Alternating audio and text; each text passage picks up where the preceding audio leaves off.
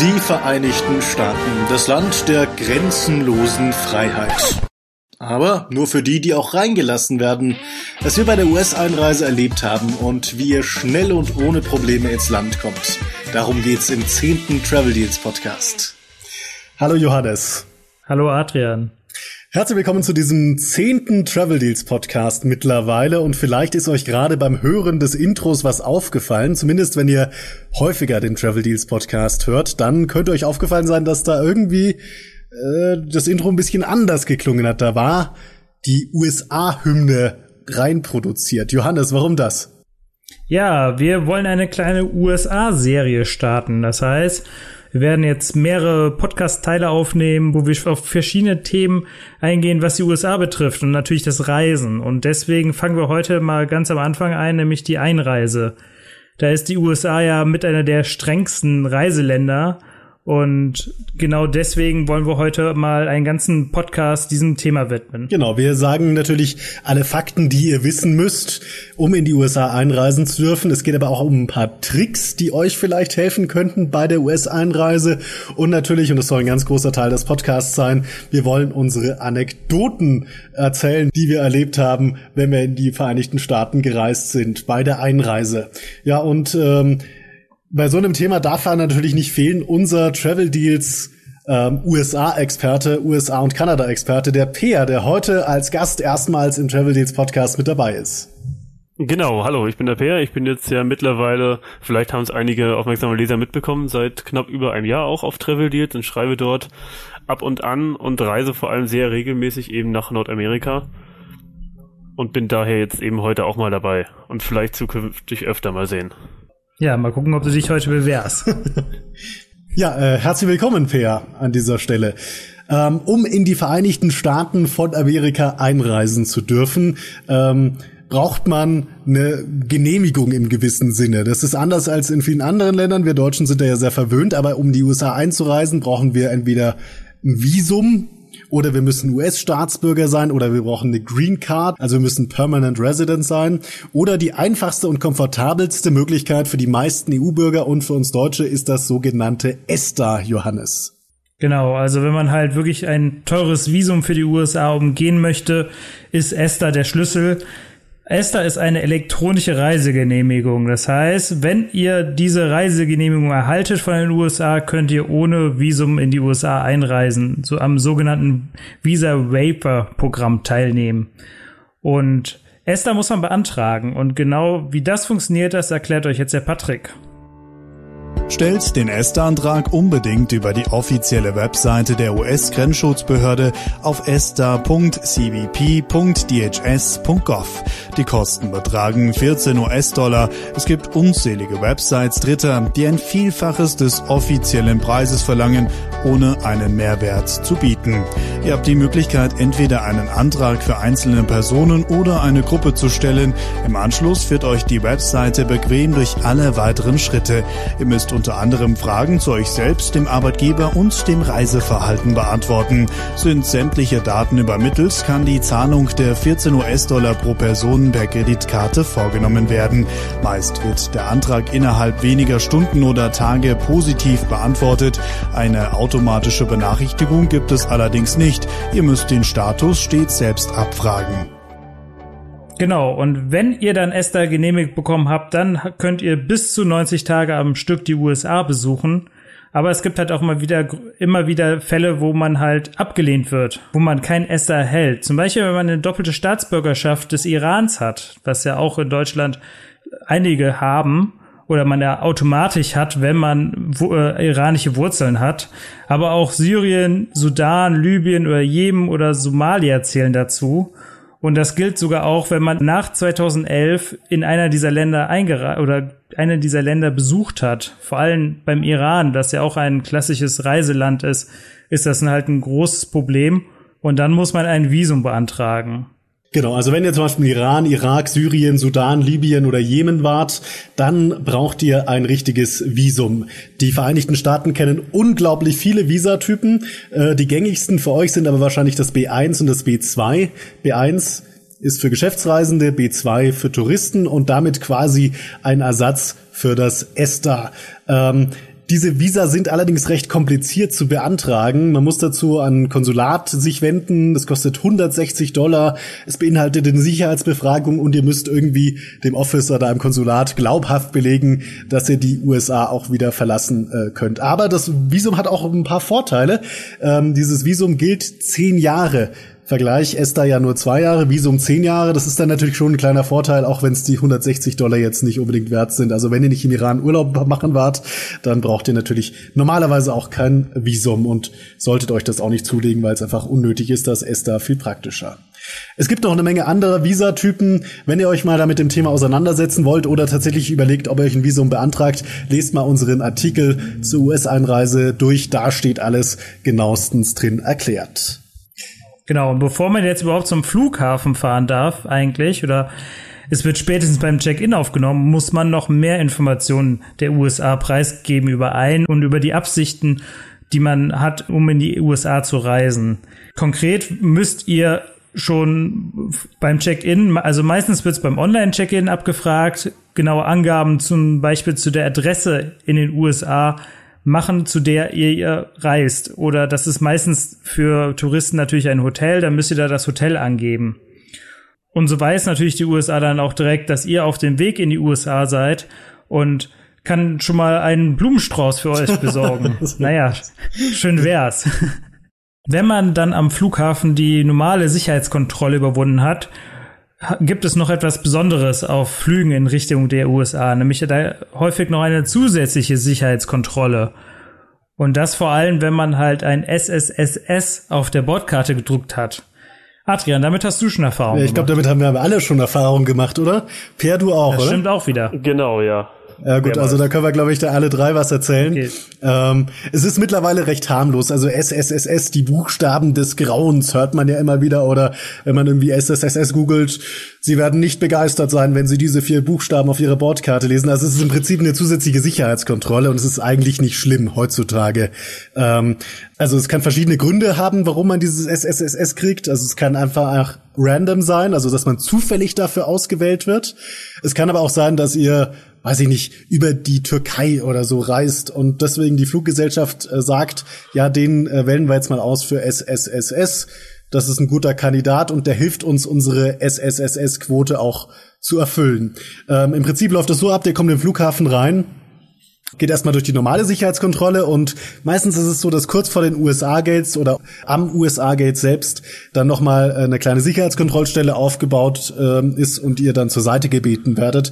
In Deutschland ist das, wie gesagt, sehr harmlos. Da geht ihr einfach nochmal durch einen Körperscanner, äh, legt eure Sachen aufs Band und vielleicht schalten sie dann nochmal eure Kamera ein und aus, testen euer Laptop, ob das wirklich ein Laptop ist und kein Sprengsatz. Und wenn alles okay ist, dann dürft ihr gleich weitergehen. Ein bisschen anstrengender ist es in den USA.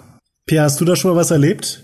In den USA bisher gar nicht, nee. Ich hatte bisher nur die im Ab beim Abflug von Europa das erlebt und das war einzig und allein eine Handgepäckkontrolle und das war's dann. Ja, genau, also ganz harmlos. Übrigens, auch wenn ihr angebt, werdet manchmal vom Gate nochmal gefragt, habt ihr im Flughafen noch irgendwas gekauft oder so? Auch dann ähm, kann es sein, dass quasi ihr nochmal zur Seite gebeten werdet und dann auch durch diese SSSS-Sicherheitskontrolle gehen müsst. Aber da müsst ihr euch überhaupt keine Sorgen machen, das ist nicht schlimm. Ein bisschen strenger ist das Ganze, wenn ihr das in den USA habt. Das hatte ich auch schon mal. Also da ähm, wird man dann wirklich zur Seite gebeten. Es wird alles ganz genau durchsucht. Also die gucken jedes Fach im Rucksack durch, leuchten überall rein, testen jedes Gerät dreimal, stellen dir auch ein paar Fragen. Wo warst du? Was hast du gemacht? Ähm, und so weiter und so fort. Ähm, man liest auch was von, dass die Leute sich halt ausziehen mussten und abgetastet werden. Das ist mir zum Glück nicht passiert. Aber was ganz witzig ist, ich hatte das wirklich mal auf so einer kompletten Reise. Da hatte ich, bin ich irgendwie vier oder fünfmal durch eine Sicherheitskontrolle in den USA gegangen und ich hatte jedes Mal ein äh, altes Handy in meiner Laptop-Tasche noch mit drinstecken, so an der Seitentasche drin. Und ähm, ich wusste nicht, dass das da drin ist und ich hatte auch kein Ladegerät dafür. Ähm, und Handys bei einer SSSS-Sicherheitskontrolle ist es schon sehr wahrscheinlich, dass sie die mal testen, ob sie auch funktionieren, ob das wirklich Handys sind oder nicht irgendwas anderes. Und natürlich war da der Akku leer, ne? Und ich hatte auch kein Ladegerät dabei. Und es ist witzigerweise erst auch bei der fünften, bei der letzten Sicherheitskontrolle in den USA ist es denen erst aufgefallen, dieses Handy. Also, also spricht jetzt auch nicht unbedingt dafür, dass dieses SSSS so wirklich gut funktioniert und da wirklich alles entdeckt wird. Und ich musste das Handy dann tatsächlich leider wegschmeißen, weil sich kein Ladegerät Ladegerät dafür gefunden hatte und naja, das hat eh bloß 50, 60 Euro gekostet oder so. und es herrscht Stille. Das arme um, ähm, Handy. Gut, also jetzt sind wir immer noch nicht im Flieger, wir sind immer noch, wir haben immerhin jetzt SSSS überstanden, aber da gibt's trotzdem noch was, was einen treffen kann oder wo man noch befragt werden kann. Damit hast du schon Erfahrung gesammelt, Pierre. Genau, dann ist es ja noch so, dass von den US-Behörden erstmal alle Airlines verpflichtet worden sind, zusätzlich zu diesen APIS, Grunddaten, Passnummer und so weiter, noch einmal die Reisenden zu befragen. Dazu kann zum Beispiel gehören, ähm, ob ihr selbst gepackt habt und auch die ganze Zeit zum Flughafen im Blick hattet, sodass niemand Fremdes etwas reinschmuggeln konnte. Die deutschen Airlines handhaben das meist relativ lasch und fragen, wenn überhaupt, dann noch einmal kurz am Gate nach, wie das denn so war. Bei den US-Airlines, speziell United, habe ich bisher andere Erfahrungen gemacht. Und zwar war es dort so, dass man direkt noch vor dem Check-in abgefangen wurde, dann eben diese Fragen gestellt bekommen hat, und dann mit einem farbigen Aufkleber auf dem Reisepass dem weiteren Personal signalisiert wird, der wurde schon befragt, alles in Ordnung. Ja, da kann man schon meistens einmal vor Abflug seine Englischkenntnisse testen. Aber gut, dann ja. äh, wollen wir endlich mal den Flieger besteigen in Richtung USA. Und äh, früher musste man statt, gab es ja statt Esther dann ein Formular, was man ausfüllen musste im Flieger für die Einreise, das ist mittlerweile weggefallen, aber man muss trotzdem immer noch ein Formular ausfüllen. Um das kommt man noch nicht drum herum. Und das ist nämlich die Zollerklärung. Die wird ja meistens während oder na, kurz nach dem Start schon ausgeteilt. Dann muss jeder Passagier erstmal einen Stift suchen und dann meistens diese Karte, die dann nur auf Englisch ausgeteilt wird, zumindest wenn man äh, jetzt nicht unbedingt von Deutschland abfliegt, ausfüllen. Und ich wusste zum Beispiel überhaupt nicht bei meiner ersten Einreise in die USA, was Livestock ist. Wisst ihr das? Ehrlich gesagt, nee, nee. Ich kreuze einfach immer Nein, Nein, Nein, Nein an. Da mache ich nichts falsch, glaube ich. Ja, das ist die, die, die sichere Variante eigentlich mal bei diesen Befragungen. Ja. Aber trotzdem, es ist halt schon irgendwie, ja, man sollte sich da eine Übersetzung mitnehmen oder halt zumindest ein Wörterbuch, wenn man zumindest das Ganze verstehen möchte. Ja, ich hatte glücklicherweise damals die Übersetzungs-App schon runtergeladen und dann darüber rausgefunden, dass Livestock so Bauernhofmäßig, wenn ihr da viel mit Vieren Hand habt, viel mit Tieren Hand habt, dass man dann eben das Kreuzchen ersetzen sollte. Und es ist auch wichtig, dass man das einigermaßen äh, richtig beantwortet. Nämlich, da gibt es auch so einfach so Fragen, zum Beispiel zu Lebensmitteln. Und da hast du auch schon Erfahrung gesammelt, Pierre. Äh, ja, also die Frage ist ja erstmal so gestellt, äh, ich habe es hier vor mir, ähm, bringen Sie Früchte, Gemüse, Pflanzen, Samen, Essen oder Insekten mit? Das liest sich jetzt natürlich erstmal so, ja, nur frische Sachen sind böse und ansonsten wird ja erstmal von fast allen Leuten das Nein gesetzt was aber bei genauerer Filzung dann Probleme bereiten kann. Denn ich hatte mal relativ lange vor Anflug im Internet noch geschaut, wie man sich denn dort verhalten soll. Und es wird wirklich dazu geraten, macht das Kreuzchen bei Food auch dann, wenn ihr nur eine Tafel Schokolade oder ein paar Gummibärchen im Koffer habt. Denn falls ihr wirklich gefilzt werden solltet später beim US-Zoll, dann kann es sein, dass ihr euch durch Falschangaben sämtliche Einreiseprivilegien die euch gestrichen werden und ihr zum Beispiel nie wieder per Global Entry einreisen dürft. Und es wird halt auch ziemlich unangenehm. Also man muss, ich habe zwar vorhin gesagt, ich habe kurz immer Nein an, aber man muss keine Angst haben, irgendwo auch Ja anzukreuzen. Wenn man auf dem Bauernhof arbeitet, dann kreuzt man natürlich bei der Livestock-Frage Ja an oder so. Ne? Also es ist nicht schlimm, man kann das dann alles nachher mit dem Zoll erklären. Ähm, die machen dann bei der Einreise so einen kleinen Vermerk drauf, dass das nochmal der Zoll sich genauer anschaut und meistens äh, löst sich das dann innerhalb von ein paar Minuten auf und das Problem ist beseitigt. Dazu aber später noch mal mehr. So, jetzt habt ihr dieses schöne blaue lange Formular ausgefüllt, das ihr im Flieger erhalten habt. Der Flieger setzt zur Landung an. Ihr verlasst den Flieger und da können wir schon mal an dieser Stelle sagen, herzlich willkommen in den Vereinigten Staaten. Ganz geschafft habt ihr es aber leider noch nicht. Denn jetzt geht's an die Einreise mit eurem schönen blauen Formular. Und da gibt's sehr, sehr viele verschiedene Möglichkeiten. Und da möchte ich jetzt die Frage gleich mal an unseren USA-Experten weitergeben, an den Peer. Äh, welche Möglichkeiten gibt es denn bei der Einreise in die USA? Ja, zum einen haben wir natürlich die ganz normalen Counter, die sind personalbesetzt und ähnlich wie der deutsche Zoll sitzen dort eben meistens. Deutschland ist es die Bundespolizei. Genau, bei uns ist die Bundespolizei und dort sitzen dann eben 10 bis 20 US-Beamte an ihren Schaltern. Vorher bilden sich entsprechend lange Schlangen, je nach Nationalität. US-Bürger haben es dort deutlich einfacher. Und dann muss man sich halt je nach Flughafen auf Wartezeiten von fünf Minuten bis über zwei Stunden einstellen. Habe ich auch noch nicht selten erlebt. Also gerade an diesen personenbedienten Countern, die du gerade erwähnt hast, also da steht man schon gerne mal, gerade wenn noch ein anderer Flieger oder ein paar andere vor euch angekommen sind, dann steht man da schon locker über eine Stunde. Genau, das Sorry. Schöne ist ja, dass selbst wenn man die andere Möglichkeit nutzt, kann es immer passieren, dass man am Ende wieder bei diesem menschenbedienten Counter landet und dann nochmal länger anstehen darf. Das ist dann nämlich auch die zweite Möglichkeit mit diesem APC-Automaten, wo alles automatisiert abläuft. Man hat die Informationen vom blauen Formular nochmal kurz zum Ankreuzen. Dort wird eben automatisiert dann Reisepass eingelesen, Fingerabdrücke und so weiter und das geht dann in der Regel recht schnell, äh, wenn man dann nicht äh, Probleme damit hat. Nicht wahr, Adrian? ja, da sprichst du mir aus der Seele. Also kurz noch eine Anmerkung zu dem, was du gesagt hast.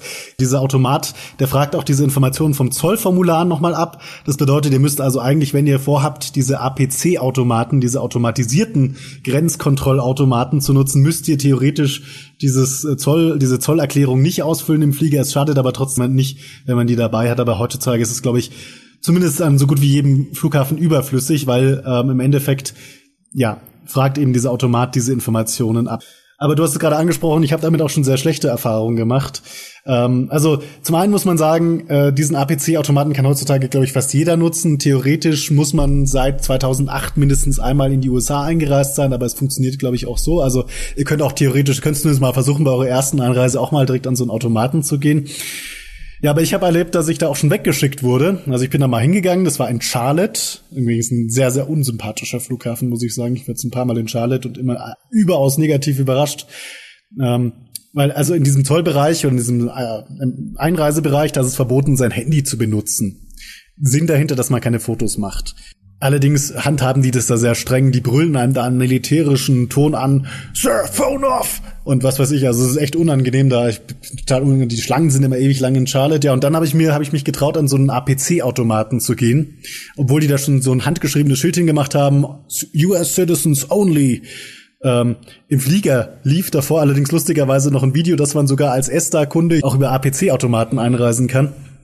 Ja, und ähm, dann habe ich mich halt gewagt, an diesen APC-Automaten anzustellen und dann kam auch schon eine äh, Mitarbeiterin, eine Sicherheitsmitarbeiterin, die meinen roten Pass gesehen hat. Die Ami-Pässe sind ja alle schwarz und sagt, Are you US Citizen? Und dann habe ich gesagt, nee, aber ich reise auf ESTA ein und da darf ich die auch nutzen. Nee, ich habe mich sofort da drüben anzustellen. Da habe ich gesagt, ja, was passiert denn, wenn ich jetzt hier stehen bleibe und hier meine Einreise jetzt vervollständige an diesem Automaten? Ja, und da meinte sie, ja, dann werde ich verhaftet. Na gut, das äh, wollte ich dann doch nicht riskieren und dann bin ich halt äh, entgegen meines Willens doch an den normalen Counter gegangen und habe mich dann da zwei Stunden lang angestellt. Aber was soll's. Also das ist, glaube ich, nicht die offizielle Herangehensweise, aber wenn die in Charlotte meinen, sie müssen es so machen, dann machen die es halt so. Und da ist man dann leider auch ein bisschen machtlos. Das passiert ja glücklicherweise nicht oft, was du da geschrieben hast, und meistens geht man dann mit einem Ausdruck von diesem Automaten, kann man eben weitergehen. Im Idealfall steht dort nichts weiter drauf, außer eure Informationen und ein kleines Foto, was da genommen wurde. Aber es gibt noch zwei Sonderfälle. Und zwar ist dann entweder ein großer Kreis auf dem Ausdruck, dann müsst ihr nochmal kurz zum Zoll. Das habe ich dann nämlich immer, wenn ich per Food das falsche Kreuzchen setze, dann werdet ihr kurz gefragt, was habt ihr denn dabei? Und dann ist das auch weiter kein Problem. Oder ihr habt ein schönes X über dem Ganzen drüber. Dann ist es nämlich der Fall, dass ihr trotz der APC-Automaten euch einmal schön in die Schlange stellen dürft, die dann gerne mal wieder deutlich gewachsen ist, während ihr dort standet. Genau, das ist passiert mir leider bei APC-Automatennutzung fast jedes zweite oder sagen wir jedes dritte Mal, dass da so ein X drauf ist. Also es kann sein, weil euer Fingerabdruck nicht richtig gelesen wurde oder weil eure Flugnummer irgendwie nicht richtig erfasst wurde oder so. Und dann kriegt ihr eben so ein X und dann müsst ihr euch wieder an die ganz normale Schlange anstellen. Wenn ihr allerdings kein X drauf habt, Herzlichen Glückwunsch, dann seid ihr super schnell in den USA, weil da geht ihr nämlich durch einen speziellen Durchgang. Da wird schnell ein Stempel in den äh, Pass gemacht, vielleicht ein, zwei Fragen noch gestellt und dann seid ihr durch. Ja, also ich fand das schon fast gruselig, als ich das erste Mal da wirklich so durchgerannt bin quasi, dass man da, ja, quasi von keinen Grenzbeamten wirklich gutachtet wird, wie es ja sonst üblich ist und äh, man da wirklich so mega schnell in die USA ist, aber ja, man kommt dann meistens trotz oder häufig trotzdem noch an einen Einreisebeamten Und äh, die stellen dann ja nette Fragen. Was stellen die denn so für Fragen? Ich muss sagen, ich hatte da bisher äh, noch nicht so äh, ausgefragt, wurde ich bisher nicht. Das sind halt meistens wirklich Fragen wie, ey, was macht ihr denn hier in den äh, Besucht ihr Freunde, macht eine Rum Rundreise vielleicht, wo kommt ihr unter, also zum Beispiel Hotel, Airbnb. Es kann doch nicht schaden, die Nachweise auf einem Smartphone dafür dabei zu haben, für eventuelle Fälle. Oder auch, mit wem seid ihr hier und dann gegebenenfalls kurz Sichtkontakt herstellen, damit der Officer dann auch weiß, ja gut, das stimmt jetzt dann auch. Beliebt sind auch Fragen, die so auf das Thema, willst du hier Arbeit aufnehmen, abziehen, weil das ist ja verboten. Also sie dürften nicht in den USA arbeiten. Das war jetzt die Frage dann gerne mal, wie viel Bargeld hast du dabei? Hast du eine Kreditkarte? Was arbeitest du so? Und was sie auch ganz gerne machen, ist gucken, ob ihr euch irgendwie in Widersprüche verstreckt, äh, wie in Widersprüche verstrickt. Ähm, zum Beispiel fragen sie, wann warst du das letzte Mal in den USA? Und das sehen die natürlich in ihrem Computer, wann du das letzte Mal eingereist bist. Und wenn du dann eine komplette Falschausgabe falsch an äh, falsch Aussage. Aussage, danke. Wenn du dann eine komplette Falschaussage machst, äh, dann äh, filzen sie sich wahrscheinlich ein bisschen genauer. Ja, man kann sich sogar von den US-Behörden seinen ganzen Reise oder sein, seine Reisehistorie online ausgeben lassen. Habt ihr das schon mal gemacht? Ja, ich habe da letztens erst einmal reingeschaut. Das wurde alles ganz gut erfasst, teilweise ein bisschen kryptisch, gerade bei Landübergängen. Aber es ist immer ein guter Weg zu sehen, ob die Ausreise auch wirklich erfasst wurde.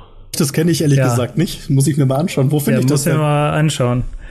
Bei CBP auf, bei der Grenzschutzbehörde online, oder? Ja, also wir recherchieren das nochmal und packen es dann in die Show Notes. Das ist cool. Also wenn ihr gespannt, mal euch anschauen könnt. Das heißt irgendwie Aber I94 History oder so, glaube ich, und da gibst du einfach dort nochmal Reisepassdaten, Namen und Geburtsdatum ein oder so und dann wird dir das alles aufgelistet online. Ja, das ist doch cool, das ist interessant. Aber unterstreicht ja. natürlich auch nochmal die Datensammelwut, die die amerikanischen Behörden so haben. Definitiv, das haben wir jetzt, äh, das sollte jetzt jedem eigentlich schon klar sein, wenn wir das ganze Prozedere durchgegangen sind. Ich würde echt mal gerne auf diese Bildschirme da gucken, die diese Grenzschutzbeamten da bei der Einreise haben. Die haben da zwar so eine Folie drauf, damit man nicht auf den Bildschirm drauf gucken kann. Aber ich würde echt gerne mal wissen, was die da so über einen sehen. Ich hatte auch schon den Fall, dass die überhaupt keinen Computer hatten und da einfach nur in, in den Pass geguckt haben. Das machen sie ja zum Beispiel, wenn du über den äh, APC-Automaten einreist. Da du dann zum Teil wirklich nur so, ein, so ein Stehtisch oder so, wo sie dir dann einfach nur den Pass gucken und dann Stempel reinmachen. Ja. Ja, jetzt haben wir, jetzt haben wir, glaube ich, zwei äh, tolle Möglichkeiten, wie man einreisen kann, äh, beschrieben. Also es gibt zum einen die Automaten, APC heißen die, und es gibt zum anderen die Schalter. Bei beiden ähm, Einreisevarianten müsst ihr euch darauf gefasst machen, dass ihr unangenehme Fragen gestellt kriegt und es dauert auch manchmal bis zu fünf Minuten, diese Befragung. Es gibt aber auch eine Möglichkeit, wie ihr diesen Fragen weitgehend entgehen könnt und eine super angenehme, super schnelle Einreise ohne Wartezeit habt und die heißt Global Entry. Per und ich haben beide das Glück, wir haben mittlerweile Global Entry und nutzen es auch ganz gerne. Per, vielleicht kannst du noch ein paar Worte dazu sagen. Genau, also Global Entry ist im Prinzip äh, einfach eine Genehmigung, die sowohl US-Bürger als auch Europäer die meisten bekommen können. Äh, und die zertifiziert euch eben sozusagen als vertrauenswürdigen Reisenden. Dazu haben wir auch einen längeren Anleitungsartikel mittlerweile nochmal überarbeitet und online gestellt. Da wird euch alles nochmal erklärt von der Bundespolizeiinspektion am Flughafen bis zum Interview in den USA. Und wenn ihr das Ganze dann nicht laufen habt, bekommt ihr eine Known Traveler Number, heißt die. Und die müsst ihr eben einfach bei jeder Flugbuchung online angeben und könnt dann sowohl die einfache Einreise nutzen, als auch die deutlich angenehmere Sicherheitskontrolle auf fast allen Flügen in den USA. Sie garantiert euch quasi eine Einreise innerhalb von meistens fünf Minuten und ist somit quasi immer der APC-Idealfall, sodass ihr oft schon dann am Flughafen durch den Zoll seid, wenn die Koffer noch überhaupt nicht da sind. Und das würde ja wirklich was heißen.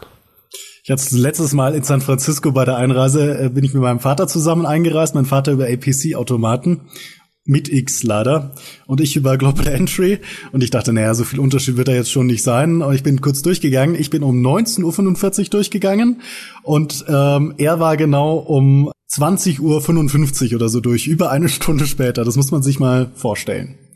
Noch eine kleine Anekdote von mir dazu zu äh, Global Entry. Also das, äh, du hast ja gerade schon gesagt, Pierre, dass man zu einem Interview muss. Manchmal findet das auch in Deutschland statt, aber meistens muss man dazu in die USA, also muss es in den USA absolvieren.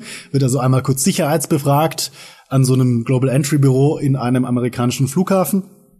Und ich bin da an einen Officer geraten, der wusste nicht, dass Deutsche das haben dürfen. Er dachte, das gilt auch nur für Amerikaner, ne? nur nur Amerikaner. Aber ich musste mich ja auch quasi schon vorregistrieren, habe schon vorher eine Sicherheitsüberprüfung im Hintergrund und so ähm, bekommen und habe dann eine Einladung zum Interview bekommen. Bin dann zu diesem Officer gegangen und er sagt mir so, wie Sie sind Deutscher. Nee, also da können Sie nicht bei Global Entry teilnehmen. Sag ich, aber ich habe doch diese Vorüberprüfung. Nee, nee, gehen Sie wieder. Tschüss. ich mit ihm ewig rumdiskutiert und hat irgendwie eine Kollegin geholt. Und die Kollegen hat ihn dann aufgeklärt und gesagt, ja, natürlich können sich Deutsche auch für Global Entry bewerben. Aber das ist äh, leider nicht sehr verbreitet bei deutschen Reisen, obwohl es sehr, sehr praktisch ist. Ja, ich hatte da Glück und wurde nur gefragt, wie ein Student denn so oft sich den US-Urlaub leisten könne. Ich wurde gar nichts gefragt. Also ich glaube, die einzige Frage war, was machen Sie vom Beruf? Und der Rest äh, unserer Unterhaltung war dann darüber, ob man, warum man als Deutscher denn bitte Global Entry haben kann. Naja, hast du auch dem was wieder beigebracht, ne? Ja, absolut. Also ich verstehe den Sinn auch nicht so dahinter. Also ich glaube, das ist reine Geldmacherei eigentlich. Also diese Sicherheitsbefragung bei mir war einfach nicht ernst zu nehmen. Das muss ich ganz klar sagen. Gut, das Schöne ist ja, wir Deutsche zahlen nur minimal mehr dafür und haben dann auch noch TSA Pre, also die bessere Sicherheitskontrolle mit drin. Und für fünf Jahre 100 US-Dollar sind das, glaube ich, das lohnt sich wirklich, wenn ihr mindestens zwei, dreimal im Jahr dort seid. Meiner Meinung nach. Ist halt nur immer der Nachteil dann, wenn man dann mal zu zweit mit dem Partner oder halt auch mit, wie du, Adrian, mit dem Vater unterwegs sind, die kein Global Entry haben. Äh, dann muss man natürlich trotzdem warten. Das ist auch immer so der Grund, warum ich mir das noch nicht beantragt habe, weil ich meistens mit irgendjemand anderem unterwegs bin und der dann wahrscheinlich kein Global Entry hat. Also das so mal als Nachteil dahingestellt, aber sonst ist es auf jeden Fall eine ganz gute Sache. Und Wobei die Einreise halt echt in den USA verdammt lange dauert im Vergleich zu anderen Ländern. Und du solltest wirklich mal trotzdem schauen, weil Global Entry ja auch dieses TSA Pre beinhaltet und ich habe da die Erfahrung gemacht, dass ungefähr in 80% der Fälle das auch inklusive Begleitung dann noch funktioniert. Genau wie dieses SSSS auf der Bordkarte gibt's auch bei der Einreise eine Secondary, eine Immigration Secondary. Das ist eine erweiterte Sicherheitsbefrage und Adrian, du hast damit schon Erfahrung gemacht. Irgendwie bin ich immer derjenige, der überall schlechte Erfahrungen macht und da kommt mir das nur so vor. Ja, aber tatsächlich. Du fliegst so viel. Genau, ja, daran du kannst du auch viel. lesen. Äh, daran kann es auch liegen. Ja, ähm, ich bin, hatte so ein ganz verrücktes Routing irgendwie gebucht. Also der Plan war von Istanbul über Frankfurt. Hört man das Hupen gerade im Hintergrund? Ja, man hört das Hupen. ich bin gerade in Mexico City äh, übrigens, deswegen da hupen die Leute gerne. Ähm, also ich bin von von Mac, äh, von nicht von Mexiko, ich bin von Istanbul über Frankfurt nach ähm, San Francisco gereist. Und ähm, lustigerweise bin ich eigentlich nur von Frankfurt nach San Francisco gereist, weil sowohl Hin- und Rückflug wegen Lufthansa-Streik nach Istanbul ausgefallen sind. Aber trotzdem war natürlich in den Systemen entsprechend vermerkt, dass ich ähm, ja, dass ich von Istanbul fliege oder so war halt meine Buchung. So, dann habe ich in Frankfurt auf den United-Flug nach San Francisco eingecheckt. Da war, wie du es vorhin erklärt hast, so ein schöner Sicherheitsbefrager, der, vor, der einen vor dem Check-in abgefangen hat. Ich äh, war aber total überfordert mit so einem Sicherheitsbefrager zu dem Zeitpunkt. Habe ich noch nicht gekannt, dass es sowas gibt. Und ich dachte mir, was will dieser Mensch? Und ich er will mir irgendwie so ein paar Fragen stellen. Er hat auch leider nicht besonders gut Deutsch gesprochen. Ähm, und ich gehe einfach so weiter, ja, ist gut, danke. Nee, nee, Sie haben mir geholfen, danke, ich gehe einfach weiter. Und ich glaube, dann hat er sich irgendwie schon entsprechende Notizen in seinem äh, Tablet da gemacht, dass ich als besonders verdächtig gelte. Okay, so weit, so gut. Ich bin eingecheckt und ähm, dann kommen wir irgendwann, wir waren lange in der Lounge und dann kommen wir zum Gate und dann höre ich schon unsere Namen, wie die ausgerufen werden. Also der Name von meinem Kumpel und mir am Gate schon so ganz verzweifelt, weil das Boarding hatte schon begonnen und ähm, wurden so zur Seite gebeten und da war dann so eine Mitarbeiterin von, von der US-Sicherheitsbehörde, von Customs and Border. Sie hat sich vorgestellt, hallo, sie ist Agentin und sie müsste uns ein paar wichtige Fragen stellen. Kam mir so ein bisschen vor wie in so einem James Bond-Film. Und dann hat sie da vorm Gate in Frankfurt einfach ein paar Fragen gestellt. Die war echt ganz freundlich. Irgendwie so, was ist unsere Intention? Wo kommen wir her? Wie fliegen wir? Was machen wir? Okay, naja. Und dann wurden wir eben noch zur SSSS, weil wir hatten dann auch SSSS auf unserer Bordkarte zusätzlich. Da wurden wir eben zur SSSS-Sicherheitskontrolle nochmal in so einem separaten Raum gebeten, wo wir dann nochmal unsere Laptops und so rausholen mussten. Dann durften wir den Flieger betreten, dann sind wir in die USA geflogen und bei der Einreise hieß es dann, also es war so ein personenbedienter Counter und dann meinte dieser Mitarbeiter, also sorry, er könne unsere Einreise jetzt hier nicht bearbeiten, wir müssten bitte ins Hinterzimmer. Dann wurden wir da abgeholt, da kommt immer so eine Durchsage, das hört man auch öfter mal, wenn man lange an der Einreise wartet, dass irgendwo ein Escort gebraucht wird. Damit ist dann gemeint, dass irgendjemand von diesem Einreisecounter abgeholt werden soll und ins Hinterzimmer ähm, äh, gebracht werden soll. Ja, das Hinterzimmer in San Francisco ist nicht besonders schön. Da ist ein Warteraum, da saßen auch schon ein paar Leute und die werden nach der Reihe aufgerufen. Ähm, ja, irgendwann kam dann ich tatsächlich dran und ähm, habe wohl einen sehr, sehr unangenehmen Officer erwischt, weil das war echt nicht angenehm, diese Erfahrung. Klar, der stellt dann erstmal so diese ganz normalen Einreisefragen. Was machen sie? Wo kommen sie her? Was ist die Intention? ähm, nimmt Fingerabdrücke, macht ein Foto von einem. Ja, und dann geht's eben los. Dann wollte er erstmal alle unsere Reiseunterlagen sehen. Wir mussten ihm alles auf dem Laptop vorzeigen, sich alles genauestens durchgeschaut, hat ähm, Fragen zu allem gestellt, immer mal wieder so ein paar stichige Sicherheitsfragen. Ähm, Sie sind von Istanbul gereist. Sind Sie denn Muslim? nein, wir sind keine Muslime, wir sind Deutsche und wir sind noch nicht von Istanbul gereist und, und so weiter und so fort. Also das war echt unangenehm.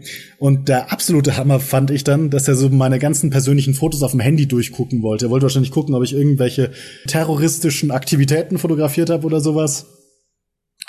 So, nach einer Dreiviertelstunde hat mir dann Stempel im Pass gemacht und meinte, ich sei okay. Äh, mein Kumpel musste auch zu einer Sicherheitsbefragung, der hatte wohl einen etwas angenehmeren Typen.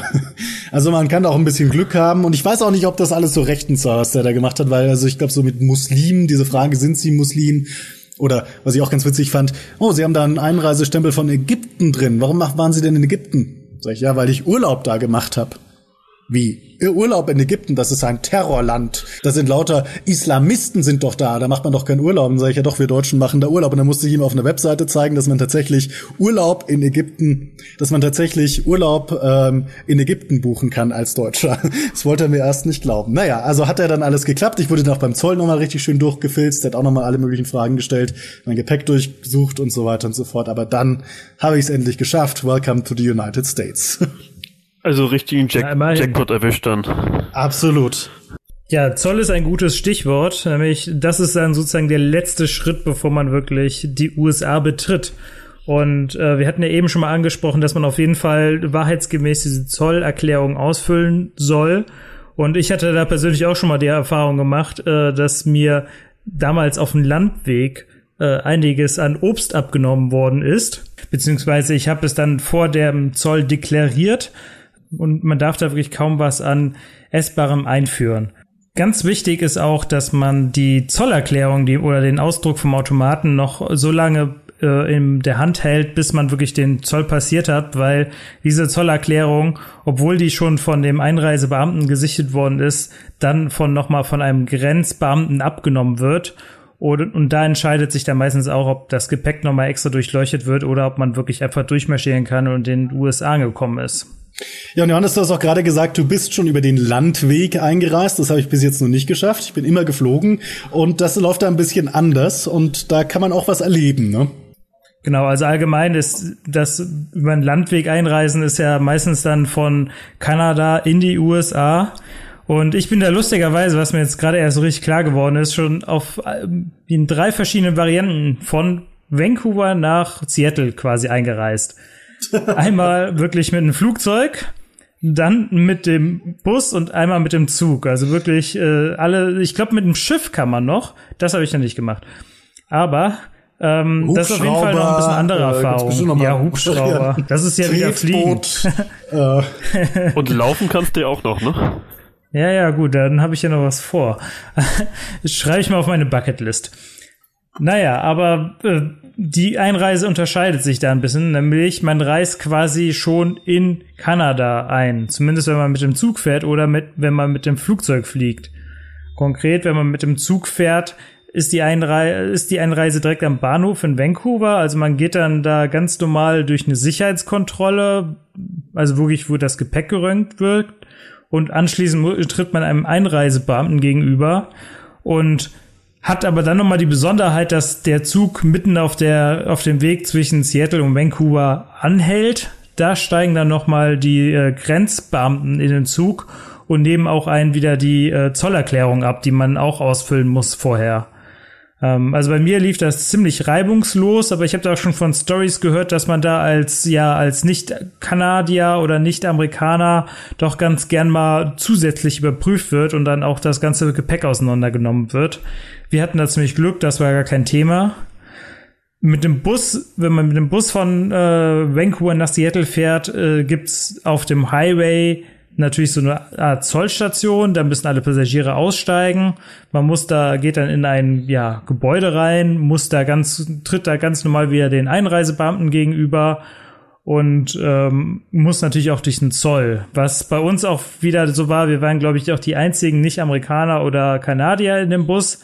Und äh, wir haben auch wirklich den ganzen Bus um eine Viertelstunde oder sogar eine halbe Stunde aufgehalten, weil die wirklich unglaublich viele Fragen gestellt haben. Und da war damals noch mit meinem Bruder, dass der noch mit einem Kinderreisepass unterwegs war, was die Einreisebeamten da einfach gar nicht kannten. Also man merkt schon einfach den Unterschied zwischen Luftweg einreist oder halt über den Landweg als Nicht-Amerikaner oder Kanadier. Allerdings hat der Landweg auch den Vorteil, man benötigt kein Ester, wenn man wirklich nur aus dem Kanada kommt und dann wieder rausfährt. Genau, das ist auch noch so eine Besonderheit. Gut, dass du es erwähnst. Das hatte ich schon fast vergessen, aber mein, meistens hat man ja trotzdem Ester oder Genau, und noch komplizierter wird das Ganze dann, wenn man aus Kanada per Flugzeug einreist. Zum einen benötigt man dann nämlich nicht nur das angesprochene ESTA, sondern auch noch ETA, das ist quasi das ESTA-Pendant von Kanada, kostet auch wieder fünf Euro oder so und das braucht ihr selbst dann, wenn ihr nur umsteigt. Und dann ist es noch so, dass die eigentliche Einreise in die USA schon das nennt sich dann Pre-Clearance, entweder in den USA oder in Irland oder anderen Staaten erfolgen kann. Und das ist eigentlich eine ganz coole Sache, da ihr eben nicht äh, in der langen Schlange in Los Angeles stehen müsst, sondern die Umsteigezeit dafür nutzen könnt, schon mal alles zu erledigen und dann landet ihr wie ein Inlandsflug in den USA. Äh, Eig eigentlich eine coole Sache, kann aber auch zu Problemen führen. So hatte ich in Toronto damals einige unangenehme Erfahrungen zum einen dadurch, dass man noch eine Einreisekarte für Kanada ausfallen muss, muss, obwohl man wirklich nicht einreist dort. Das konnte uns die Crew auch nicht erklären. Im Endeffekt war es dann doch so. Und dann ist noch das Problem mit dem Gepäck. Denn natürlich wollen die Amis auch, wenn ihr über Kanada einreist, mal schauen, was ihr denn mit dem so mit euch schleppt. Und dann ist das in Toronto so gelöst, äh, nach der Einreise und nach dem kanadischen Zoll wartet ihr erstmal in einem Raum und seht dort eine Namensliste. Die Liste gibt an, ob das Gepäck schon beim US-Zoll angekommen ist oder nicht. Und theoretisch solltet ihr dort nach ein paar Minuten durch sein. Es kann aber eben auch sein, dass ihr wie ich Probleme habt. Und dann war es nämlich so, dass trotz drei Stunden Umsteigezeit in Toronto es langsam knapp wurde. Unser Name stand aber immer noch nicht dort und so sind wir dann zum Personal gegangen, was ich auch nicht erklären konnte, wo das Gepäck dann bleibt. Schließlich haben wir noch eine Ausnahmegenehmigung quasi per, in die Hand gedrückt bekommen, konnten damit dann durch den US-Zoll und haben später bei der Ankunft in den USA mitbekommen, dass das Gepäck es leider trotz drei Stunden nicht geschafft hat und dann am nächsten Tag nachgeliefert wurde. Und so kann es eben auch gehen bei der eigentlich coolen Geschichte Pre-Clearance, dass ihr im Endeffekt deutlich länger wartet, als wenn ihr direkt in die USA umgestiegen wärt. Hattet ihr denn genau, irgendwas genau, Verdächtiges in eurem Gepäck drin? Oder warum hat es so lange gedauert? Überhaupt nicht. Ich weiß auch nicht. Äh, es wurde uns erklärt, dass eventuell an dem Code-Sharing zwischen Eurowings und Air Canada liegt, dass es da Probleme geben könnte. Aber im Endeffekt hilft das dann auch nicht weiter, selbst wenn man den Grind kennen würde.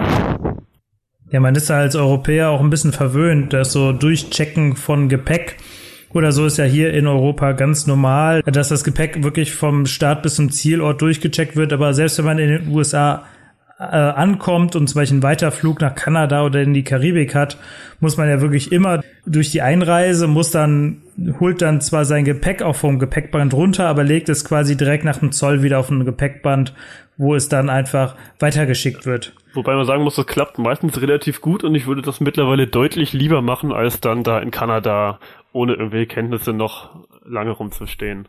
Dazu aber keine Regel ohne einen Sonderfall. Ähm, also normalerweise müsst ihr, wie gesagt, das Gepäck runternehmen und dann wieder auf ein anderes Gepäckband draufnehmen, wenn ihr in den USA umsteigt, wenn ihr so einreist und dann weiterreist. Delta Airlines zum Beispiel in Atlanta probiert gerade momentan, ob man Gepäck auch durchchecken kann. Also glaube ich, auf Flügen nach Mittelamerika. Wenn ihr von Deutschland über Atlanta nach Mittelamerika fliegt, dann kann es auch sein, dass euer Gepäck wirklich durchgecheckt äh, wird und ihr euch nicht mehr kümmern müsst, aber das ist ein absoluter Sonderfall. Und dann klappt das nicht und dann wundert man sich doch, wo das Gepäck bleibt am Ende. Genau. Ja, ich glaube, wir haben einiges jetzt so zur Einreise in die USA gesagt. Fällt euch noch irgendwas ein? Haben wir noch irgendwas äh, Essentielles vergessen? Es bleibt jetzt die einzige Frage noch, wie kommt man da wieder raus? Gar nicht. Ja, warum? Tja, es gibt keine Ausreise in den USA. Man muss leider für immer da bleiben. die 90 Tage überschreiten und dann kommen wir doch wieder raus. aber dann nicht besonders angenehm. Ähm, nee, es ist so, es ist, es ist anders als in Deutschland. Also in Deutschland kennt man das ja sowohl, wenn man ähm, rausfliegt aus dem Schengen-Raum, als auch wenn man reinfliegt in den Schengen-Raum, muss man immer bei der Bundespolizei vorbei und seinen äh, Personalausweis oder Reisepass zeigen. Das ist in den amerikanischen Ländern anders. Da habt ihr das so, dass ihr quasi nur diesen Einreisecounter habt, aber wenn ihr rausreist, äh, dann müsst ihr nicht nochmal durch eine Passkontrolle. Ihr müsst zwar euren Passkurs herzeigen, aber nur damit quasi verifiziert wird, dass ihr derjenige seid, der auch die Bordkarte dazu habt, aber nicht, um jetzt da eine Ausreise festzustellen. Also die Ausreise wird quasi elektronisch von der Fluggesellschaft übermittelt. Und es kann auch sein, dass ihr dass sich am Flughafen das Gate äh, nach Frankfurt direkt neben dem Gate nach Boston befindet. Also es gibt auch nicht immer so getrennte Terminals, international, äh, internationaler Abflugbereich und Domestic-Abflugbereich, sondern das ist da zum Teil bunt gemischt. Hat den Vorteil, dass ihr genau. auch dann in eine gute Lounge könnt, wenn ihr nur Domestic unterwegs seid, teilweise. Los Angeles. Genau. Aber es ist kompliziert da, oder? Man Die läuft Starlines Lounge Los Angeles. Also man läuft eine Viertelstunde ungefähr von den United Gates in die Starlines Lounge, aber wenn man viel Zeit hat vom Abflug und sich noch den Magen vollschlagen will, warum nicht? Gut, fassen wir zusammen. Äh, die Ausreise ist deutlich einfacher als die Einreise in die USA. Recht kompliziertes Thema und ich glaube, wir bereuen es auch nicht, dass wir da einen kompletten Podcast drüber gemacht haben, oder? Ja, wir haben auf jeden Fall noch ein paar andere Teile von dieser USA-Serie geplant. Also ich denke mal, dem nächsten, im nächsten Teil wird es dann mal um die ganzen US-Airlines gehen, weil es gibt ja auch so ein paar Sonderfälle und äh, ja, wir haben da auch alle drei schon unsere Erfahrungen mitgemacht. Und ich hoffe dann einfach, dass ihr auch das nächste Mal wieder dabei seid. Was uns sehr freuen würde, wäre, wenn ihr uns bei iTunes 5 Sterne gebt und wenn ihr natürlich noch mehr Informationen zu dem Thema benötigt, ihr könnt euch gerne auf Travel Deals den Ratgeber zu der Einreise in die USA durchlesen und in den Show Notes werden wir auch noch ein paar Sachen verlinken. Zum Beispiel, wie ihr eure Reisehistorie abfragen könnt. Schaut da mal rein und dann bis zum nächsten Mal. Danke fürs Zuhören. Genau. Tschüss.